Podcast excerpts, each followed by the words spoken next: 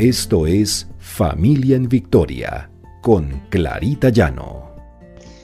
Porque el Señor pelea nuestras batallas.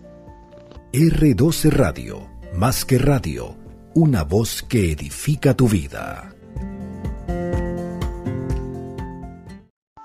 Buenos días, el Señor nos guíe con sabiduría, nos bendiga y nos lleve siempre de su mano. Este es nuestro devocional familia en victoria, porque el Señor pelea nuestras batallas. Estamos en el tema de cómo orarle al Señor, cómo acercarnos a Él.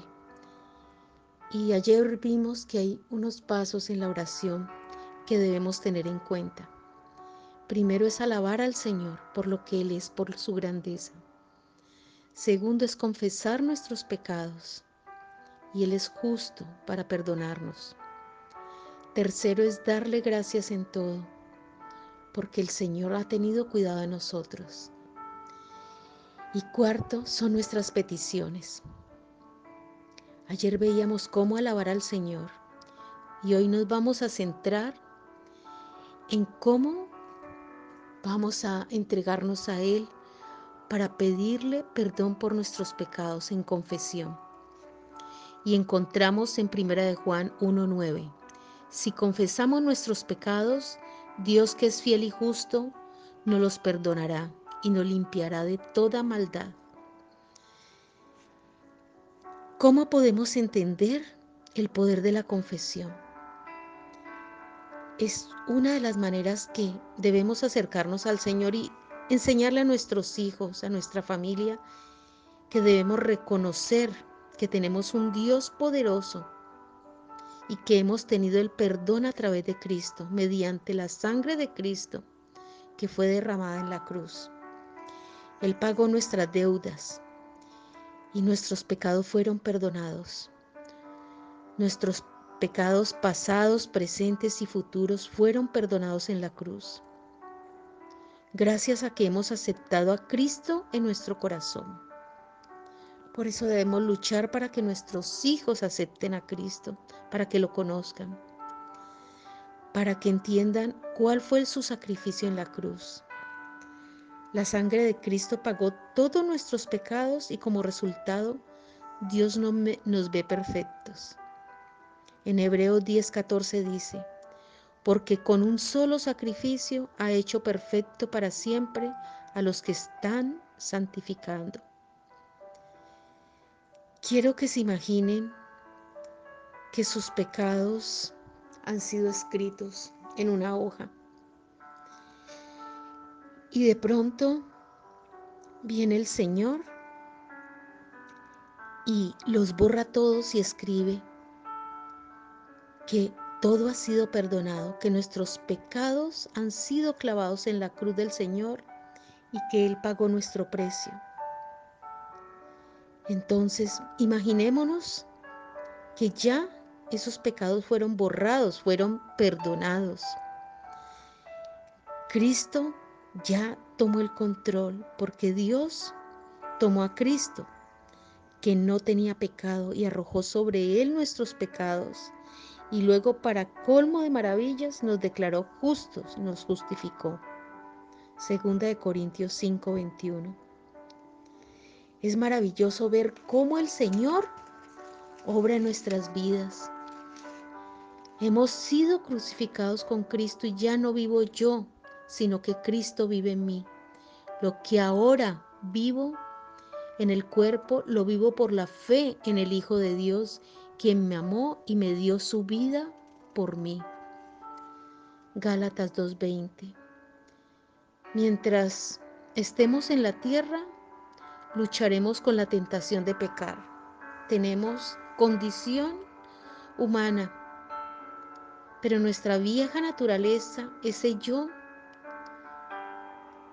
fue sacrificado, fue echado afuera.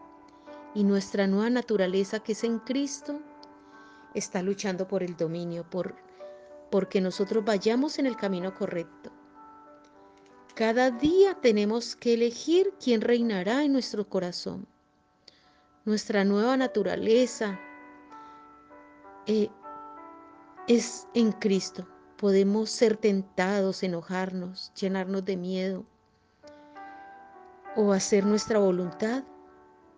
O tal vez abrigamos amarguras, heridas o falta de perdón. Pecados como estos rompen nuestra comunión con Dios.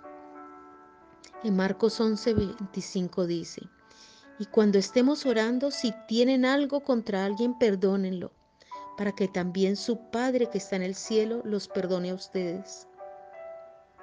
No debemos dejarnos llevar por sentimientos y voluntad propia.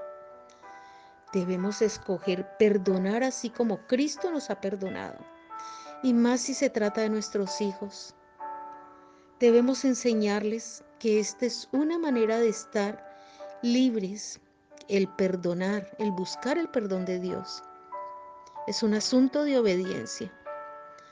Los sentimientos y emociones vendrán después. Debemos mantener una relación estrecha de amor con el Padre. No debemos darle cabida al pecado en nuestro corazón.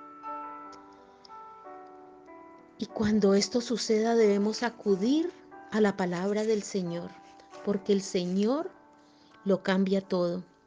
En el Salmo 38, 18 dice, voy a confesar mi iniquidad, pues mi pecado me angustia.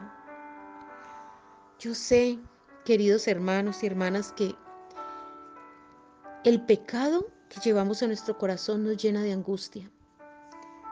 Pero esto es a los que estamos en los caminos del Señor. Y asimismo sucede con nuestra familia y con nuestros hijos. Por eso cuando oremos debemos enseñarles a derramar su corazón delante del Señor, pidiéndole perdón y debemos ponernos también de acuerdo con el Señor, cómo es nuestro pecado, para que tenga compasión de nosotros, para que conforme a su amor y a su inmensa bondad, borre nuestras transgresiones, para que lave toda nuestra maldad y nos limpie nuestros pecados, arrepentirnos y cambiar la forma que nosotros teníamos de vivir debemos tener comunión con Dios. Debemos estar en presencia del Señor y que Él escucha nuestras súplicas y nuestro arrepentimiento. Que Él vea nuestros corazones, nos infunda aliento y nos dé perseverancia para vivir en armonía y para vivir de acuerdo a como Él espera que vivamos no agraviar al Espíritu Santo. En Efesios 4:30 dice, no agravien al Espíritu Santo de Dios, con el cual fueron sellados para el día de la redención. Debemos tener un corazón limpio ante el Señor, permitirle que tenga acceso y control de nuestras vidas, que nos examine, que Él nos reargulla para recibir ese perdón completo de nuestros pecados. Enseñémosle a nuestros hijos que el Señor es el único que puede perdonarnos, que puede llevarnos de su mano. Oremos. Padre Celestial, para ti toda la gloria y alabanza, Señor.